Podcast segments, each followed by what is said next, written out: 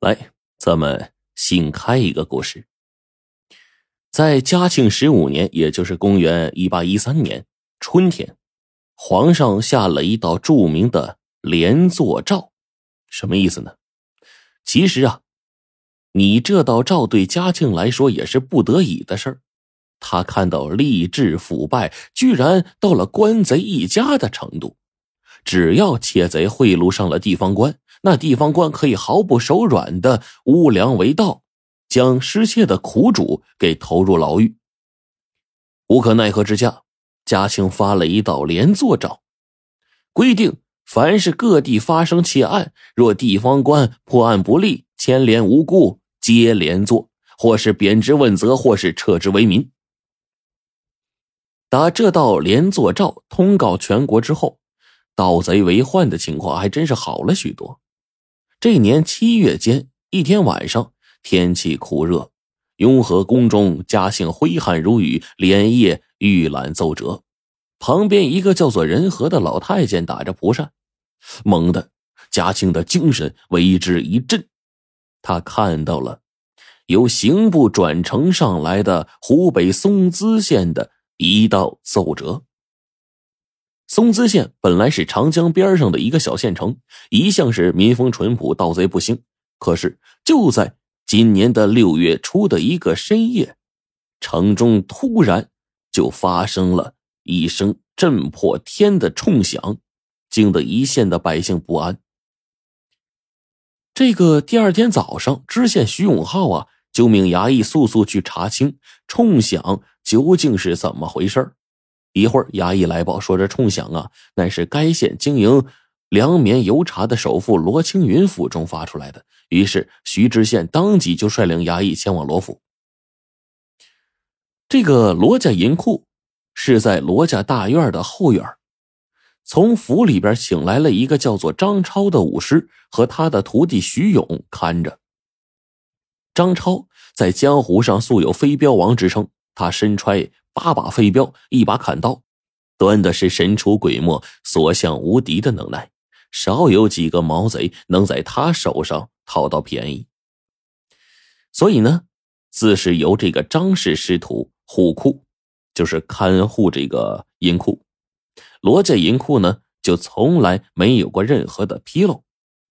几天之前，徐勇请了假，回到老家本省枝江县。宜平镇完婚，夜晚呢，就由佃户钟祖顺顶替，陪同着张超值班。因为钟祖顺呢不晓武功啊，为万全计啊，罗家就将家中的一杆火铳给了他，全当是武器使用。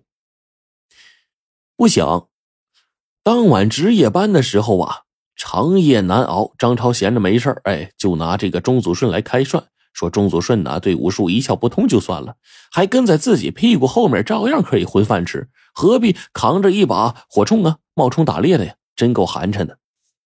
钟祖顺呢，本来他就是个愣头青，被说的恼火了，就搂响了火铳，朝着张超的方向就来了这么一冲。钟祖顺本来呀是想借着火铳吓唬吓唬他，却不成想一冲打了个正着，把张超是打的是遍体开花啊，当场毙命了。弄清楚情况之后，徐知县当堂判决：由于张超是孤家独口，没有苦主，因此徐知县以罗青云用人不当、肇事扰民为由，罚银五百两入官库，火铳没收，并出资盛殓张超入土。肇事者钟祖顺，火铳误伤人命，充军一千里，以示敬由。看了这道奏折。嘉庆觉得呀，松滋县知县徐永浩对这事办的呀，干脆利落，处理的呢也算是恰当好处。但稍有不足的是，虽说是误伤，但到底是人命关天呢。尽管张超没有苦主，但是将肇事者钟祖顺仅充军一千里，还是太便宜了点于是嘉庆就信手提起笔，蘸了蘸朱红，将这里的一千里的一改成了三。御笔这么一改。嘉庆心中是熨帖了，谁知道因他改了一个字儿，就引起了一系列的事端呢？奏折修改御批后，经刑部转湖北按察使，最后转回松滋县知县徐永浩的手中。徐永浩就看到啊，奏折中圣上将钟祖顺这个充军一千里改成了三千里，心中猛的一个机灵啊。虽说是七月盛夏时节，却无端端的出了一身的冷汗。他立刻升堂，将一干人犯及其家属罗青云、钟祖顺以及罗的这个老妻罗李氏、钟的老妻钟无氏啊等等带上堂来跪着听他宣判。在宣判中，徐知县特别说明，钟祖顺充军该做三千里，这是圣上御批。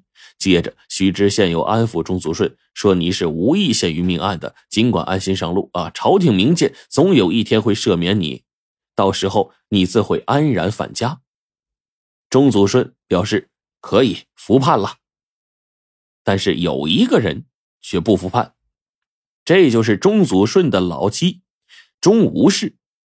听到丈夫充军一千里改成了三千里，心想一千里好办啊，最多不过是到广西云南。这要是三千里，那冲到黑龙江乌苏里去了，这怎么能行啊？都四十多岁人了，只怕死一去啊，老命丢在那儿了。于是呢，颇有心计的钟无氏不哼不哈的，叫儿子推来了一辆独轮车，他收拾了一个小包袱，坐了上去，让儿子推着就走。儿子就问说：“妈，你这上哪儿去？”钟无氏就说：“还能上哪儿？回乡呗。”但是啊，当独轮车走到了僻静处，哎，钟无事让儿子再推车转向，儿子就问说：“妈呀，你这胡折腾个啥呀？又上哪儿啊？”钟无事就说：“哎，你个傻蛋呢，咱呐这是为了蒙骗过那坑人的知县，哎，对吧？我这一掉头是上省城找这个按察使衙门打官司告状去，不然的话，你老子半个月之后就要走上了回不了头的流习路了。”钟无氏抱着小包袱，坐在独轮车上，由儿子推着，一路小心夜宿，吱吱呀呀的，就从这个松滋赶到了湖北省武昌县。